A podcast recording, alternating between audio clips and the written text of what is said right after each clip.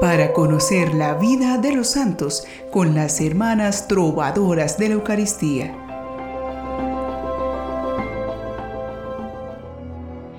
Bienvenidos. Les enviamos un saludo fraterno, deseando que la paz de Dios ilumine sus corazones. Y esperamos que esta historia que conoceremos en este catálogo divino siga enriqueciendo su conocimiento de Dios y de nuestra iglesia. Cada época tiene sus santos, y en este tiempo somos nosotros los encargados de dejar la huella de Dios donde nos encontramos. No perdamos de vista que para Dios no hay nada imposible. Así que tengamos siempre confianza en que actuar de acuerdo a la voluntad de Dios es la mejor decisión que podemos tomar. Miremos cómo los santos se esforzaron por leer la realidad en la que se encontraban para actuar adecuadamente. Y pidamos la misma gracia para nosotros. Podemos pedirle a los santos que venera nuestra iglesia en este día, 8 de noviembre. Y algunos de estos santos son Santos mártires Simproniano, Claudio, Nicóstrato, Castor y Simplicio. San Adeodato, Papa. San Claro de Tug, presbítero. San Godofredo, obispo. Santos mártires José Guyon Dingi, Pablo Guyen Gan, Martín Tanductín, presbíteros, y Martín To y Juan Bautista con labradores. San Huielado de Brema, obispo. Beata María Crucificada Satélico, abadesa. Beato Isaías Bonner, presbítero y Beato Juan Dunscoto, presbítero. Hoy sigamos descubriendo la gran riqueza que han dado nuestros pontífices a la Iglesia en la vida de este Papa del siglo VII. Él es San Adeodato. Su nombre significa regalo de Dios o dado por Dios. Adeodato usaba también el nombre de Deustedit. Nació a finales del siglo VI y se aproxima su nacimiento al año 570.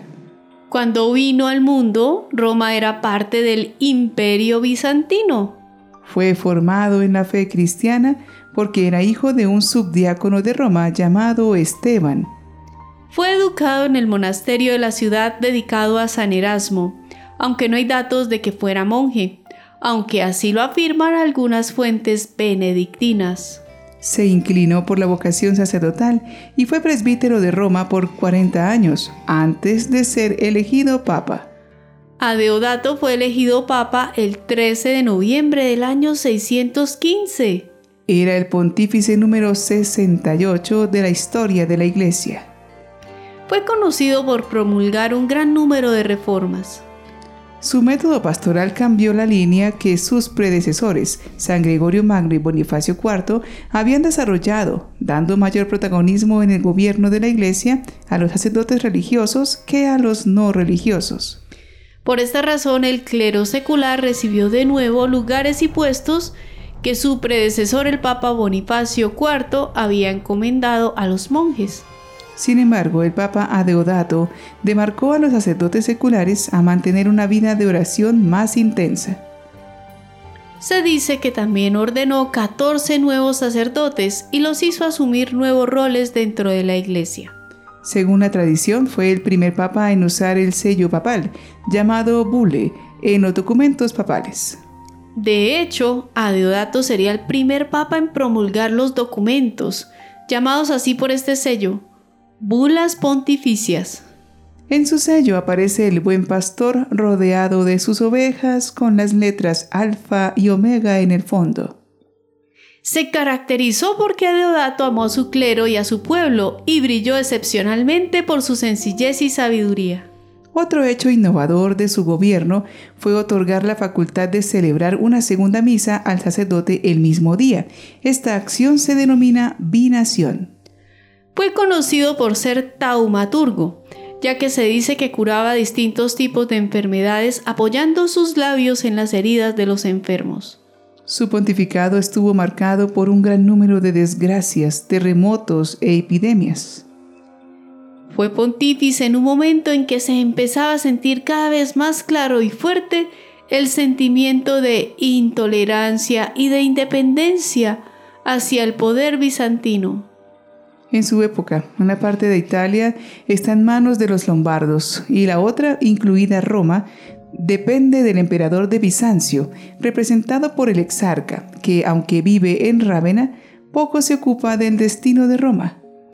Precisamente en tiempo de Adeodato, el exarca es sustituido, pues el anterior fue asesinado, y se reúne con el Papa en Roma. Sin embargo, a continuación, el exarca intenta proclamarse emperador y termina también asesinado. En una violenta sucesión, el emperador Heraclio reinó en Constantinopla habiendo matado a su predecesor, Focas, quien había matado a su predecesor, Mauricio y sus hijos.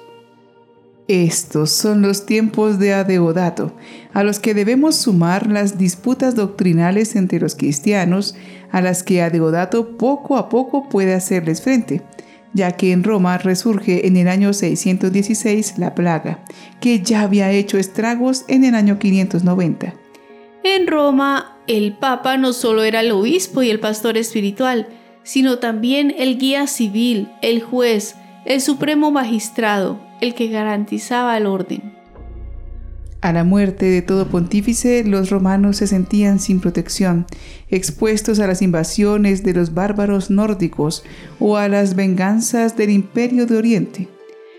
La teoría medieval de los dos soles, es decir, el Papa y el Emperador, que deberían gobernar unidos al mundo cristiano, no era aceptada en Constantinopla. Y en el año 618 llega una epidemia mortal de lepra o una infección similar en la piel. Y entre uno y otro contagio, el terremoto de agosto del año 618. Así que se dice que Adeodato pontifica entre los muertos y entre los supervivientes aterrorizados que le piden ayuda, porque Roma pertenece a un emperador lejano pero las desgracias de los romanos pertenecen más al Papa Adeodato, quien fue uno de los primeros en reunir a los ciudadanos para ayudar a los necesitados y pasaría parte de su tiempo con los leprosos. Adeodato se demostró un hábil mediador y paciente interlocutor con el desentendido emperador para poder garantizar una mejor vida a los ciudadanos de Roma. Pero no por mucho tiempo, en ese mismo año la muerte se apoderó de él.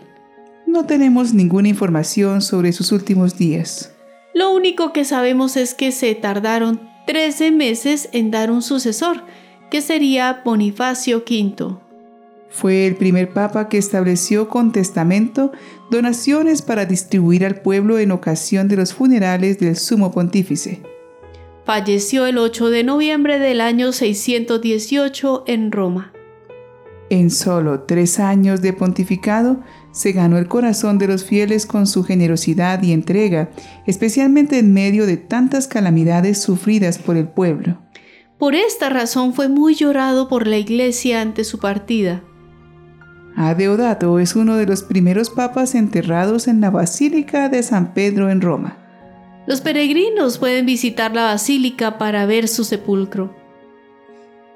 Qué bueno aprender de nuestra historia de la Iglesia y haber contado con pastores compasivos y dirigentes en cuidar del rebaño de la Iglesia Universal. Oremos pidiendo un corazón abierto a servir en medio de la Iglesia por intercesión de este santo. Padre bueno y misericordioso, te pedimos por intercesión de tu representante en la tierra, Adeodato I, a quien llamaste a servirte como pastor de tu iglesia, que al igual que Él sepamos hacer tu voluntad por el tiempo que desees tenernos en esta tierra, con firmeza, alegría, esperanza y misericordia, por los méritos de tu Hijo Jesucristo. Amén. Este pontífice nos deja una gran lección de vida. No quedarse llorando angustiados ante una situación crítica, sino ocuparse de atender las necesidades de quienes puedan verse afectados. Puede ser que un acontecimiento pueda tener para nosotros un impacto negativo. Pero el cristiano aprende a enfrentar las dificultades con una mirada llena de esperanza. Y algo que ayuda mucho a ello es pensar cómo podemos ayudar a que los demás estén mejor. Escuchemos claramente. Los demás. Dejar de pensar tanto en uno mismo y ayudar a otro es una excelente manera de salir de las depresiones y de los desánimos que produce una situación límite en nuestra vida. La caridad en este sentido es doblemente sanadora. Primero porque el necesitado recibe ayuda y segundo porque el que ayuda se concentra de una manera optimista en encontrar soluciones y no más problemas. Tengámoslo presente cuando se nos presenten momentos duros. No nos preocupemos tanto de nosotros mismos, cuidemos de los demás y Dios cuidará de todos. San Adeodato, ruega por nosotros.